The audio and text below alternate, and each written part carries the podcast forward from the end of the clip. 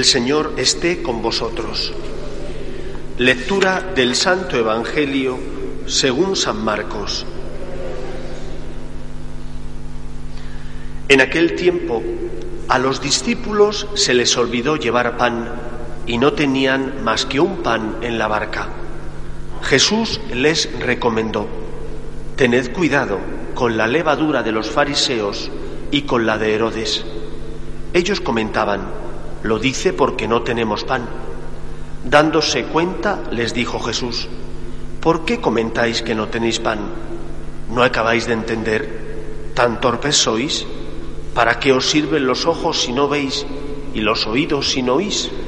A ver, ¿cuántos cestos de sobras recogisteis cuando repartí cinco panes entre cinco mil? ¿Os acordáis? Ellos contestaron, doce. ¿Y cuántas canastas de sobras recogisteis cuando repartí siete entre cuatro mil? Le respondieron, siete. Él les dijo, ¿y no acabáis de entender? Palabra del Señor. Este Evangelio nos habla de la fe como don de Dios, como regalo que el Señor hace a todos los hombres como semilla que Él pone en el corazón de todas sus criaturas creadas por amor. La fe, sin embargo, sufre a lo largo de toda nuestra vida multitud de dificultades. Las dificultades es algo que va anejo al vivir del ser humano. Y por lo tanto tenemos que intentar aceptar las dificultades propias de la vida y que en muchos momentos suponen un duro golpe para nuestra frágil fe. Por eso yo os aconsejaría seguir tres pasos para no caer en la tentación de dudar del Señor. Les decía el Señor a sus discípulos, cuidado con la levadura de los fariseos y la de Herodes. ¿En qué consiste la levadura de los fariseos? Consiste en ver sin ver, en que aunque tienen pruebas, todo signo les parece poco para creer en Dios. Por eso, primer paso, la fe entraña aceptar que mi entendimiento no es ilimitado. Cuando me pongo ante Dios, yo tengo que saber que yo soy la criatura y Él es el creador. La mayor parte de los problemas de fe provienen de este acontecimiento, de que yo miro a Dios como si fuera un igual a mí, y no lo es. Él es el creador de todo. Él es aquel que ha hecho todo de la nada y por lo tanto es más sabio, más grande, mucho más inteligente de lo que yo soy. Mi inteligencia no es ilimitada, mi inteligencia es finita.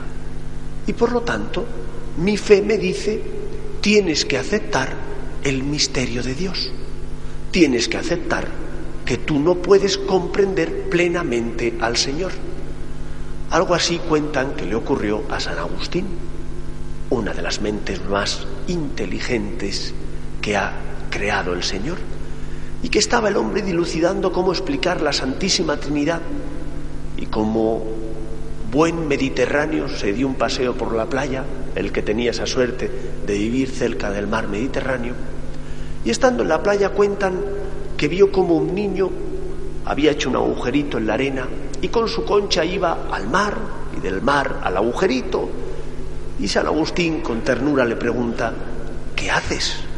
Y el niño le dice, estoy intentando meter todo este agua en este agujerito. Y San Agustín le responde, ¿no te das cuenta de que es imposible? Y el niño, que era un angelito, le dice, pues lo mismo te ocurre a ti con Dios, que tú piensas que puedes entender completamente el misterio de Dios y para el hombre es inabarcable.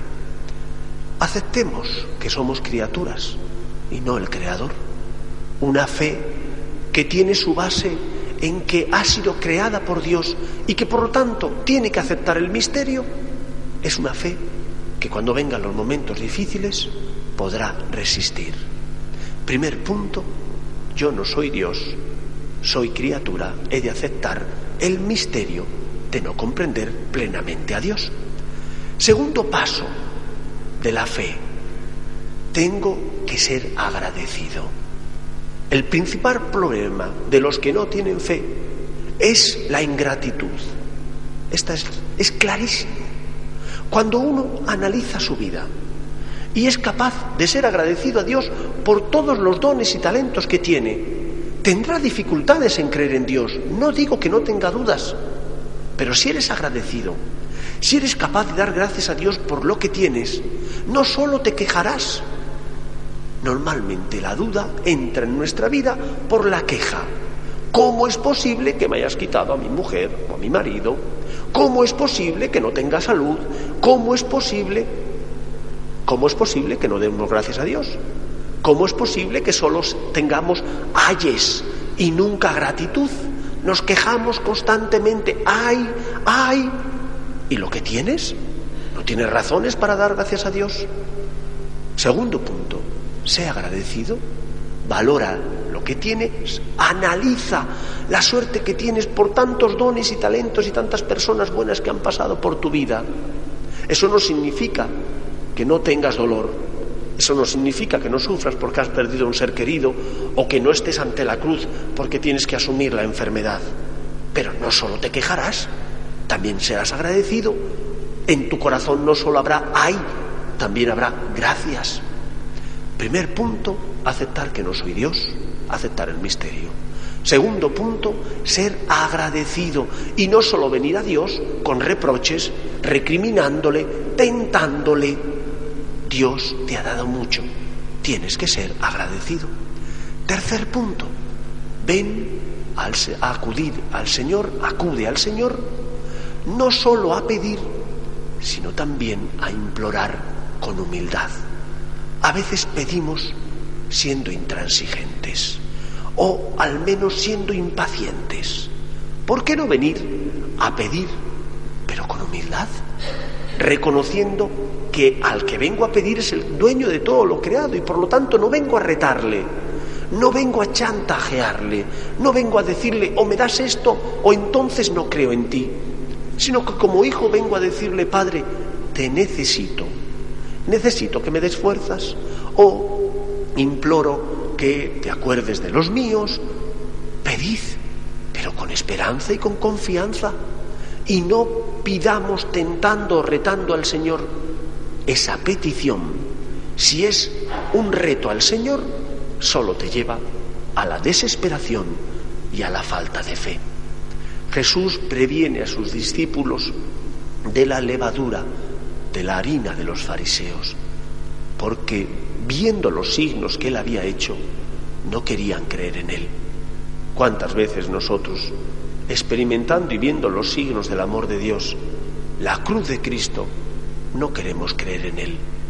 Porque le miramos a Dios como si fuera un igual y Dios es nuestro Señor y Creador. En segundo lugar, porque solo nos quejamos, no vemos las razones que tenemos, que son muchas, para dar gracias a Dios.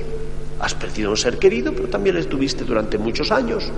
Tienes otros dones y otras razones para dar gracias a Dios, no solo para quejarte. Y en tercer lugar, pedimos mal porque exigimos. Y como hijos no venimos a pedir con confianza, sino a retar, a exigir y por lo tanto a chantajear a nuestro Padre Dios y no tenemos razones para hacer eso. Cumpliendo estos tres requisitos, nuestra fe atravesará momentos difíciles, sí. La duda muchas veces nace en nuestro corazón, pero quedará iluminada por la confianza en Dios y la certeza de que Él nos ama y nos quiere. No permitáis que la levadura de la duda crezca en vuestro corazón. Que el Señor nos ayude. Nos ponemos en pie.